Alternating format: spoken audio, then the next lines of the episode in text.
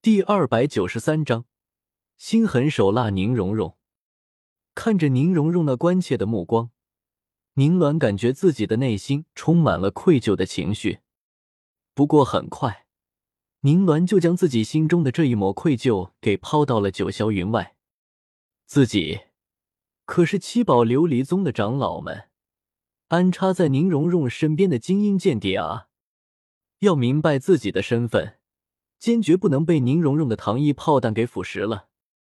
宁荣荣虽然不知道宁鸾心中的想法，但是宁荣荣还是能从宁鸾身上的气息和眼神中微小的神色变化中得出来一个结论，那就是这个宁鸾果然是那种救无可救的坏掉了。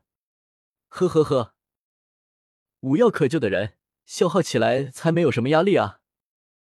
五。礼用完了，还能节省一笔抚恤开销，完美。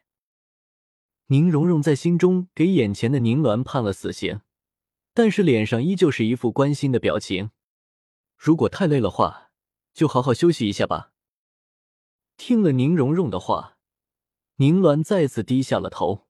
多谢少宗主关心，属下不累。为少宗主赴汤蹈火，在所不辞。听着宁鸾的这番忠心耿耿的发言，宁荣荣笑着拍了拍宁鸾的肩膀，以示鼓励。放心，你的忠心，我是不会亏待你的。现在有一件事情需要你去办一下。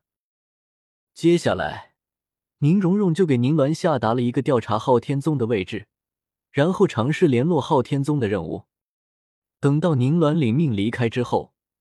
宁荣荣才收起了自己的那副欣慰无比的“你办事我放心”的表情，食指在自己的俏脸上轻轻的戳了戳，望着宁鸾离去的背影，不屑的撇了撇嘴：“如果不是担心现在就暴露了我的实力会影响到雨薇的计划，哪里还会让你们活到现在啊？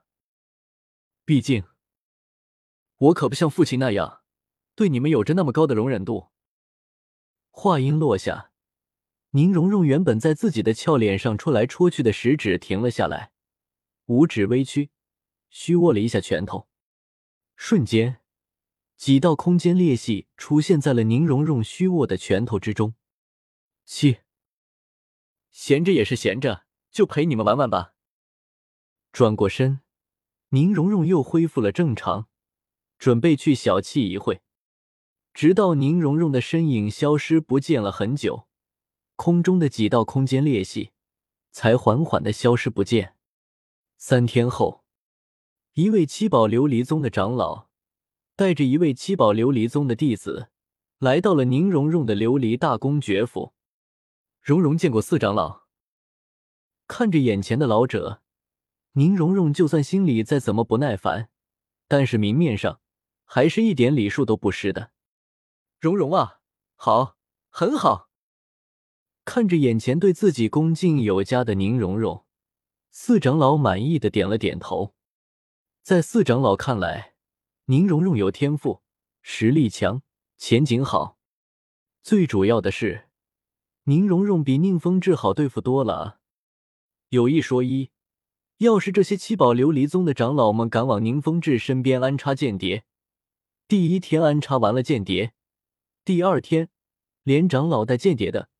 都会被宁风致给挂在天斗城的门口风干等过年。蓉蓉啊，老夫这次来你这里，主要是有一事相求。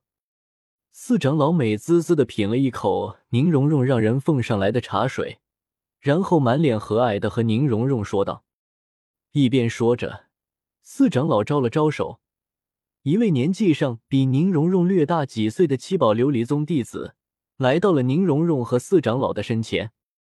蓉蓉啊，这位弟子名字叫做宁雨薇，可是我们七宝琉璃宗之系的一位天才。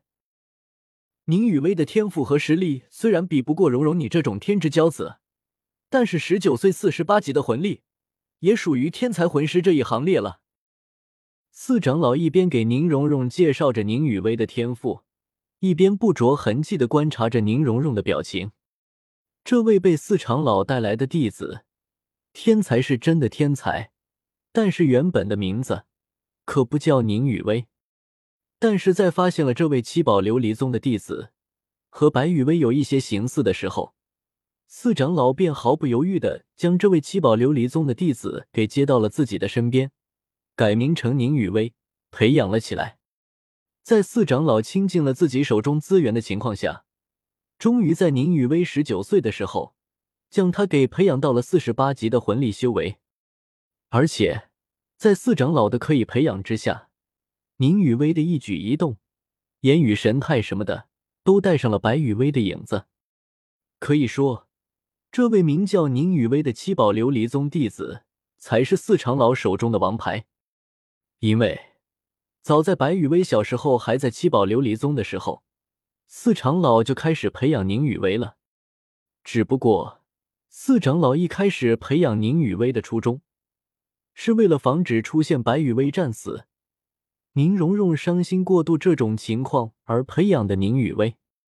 可是，当事情发展到了现在这个程度，四长老的初衷顿时就发生了那么一点点的变化。哦，宁雨薇，雨薇，宁荣荣安静的听完了四长老的话之后，神色平静的站了起来，看着宁荣荣的动作，四长老得意的抚了抚胡须，眼中满是得意的神色。呵，小丫头，老夫就不信你还能逃得出老夫的手掌心。另一边，看着走到了自己身前，认真打量着自己的宁荣荣，宁雨薇强行忍住了自己心中的紧张，给宁荣荣行了一礼，见过少宗主。对于宁雨薇的招呼，宁荣荣没有说话，也没点头，就是那么神色淡然的打量着宁雨薇。终于，当整个房间里的气氛安静到了一定程度的时候。宁荣荣才缓缓开口，只是宁荣荣那毫无波澜的语气，让人根本摸不清宁荣荣的想法。像，很像，能看得出来，想要将雨薇给模仿到这个程度，不是一两日的功夫。可惜，假的，就是假的。而且，话音未落，屋子里面的人只感觉眼前一花。便失去了宁荣荣的身影。等到宁荣荣再次出现在大家眼中的时候，已经出现在了宁雨薇身后的位置。同时，宁荣荣的一只手正搭在宁雨薇那纤细的脖颈上。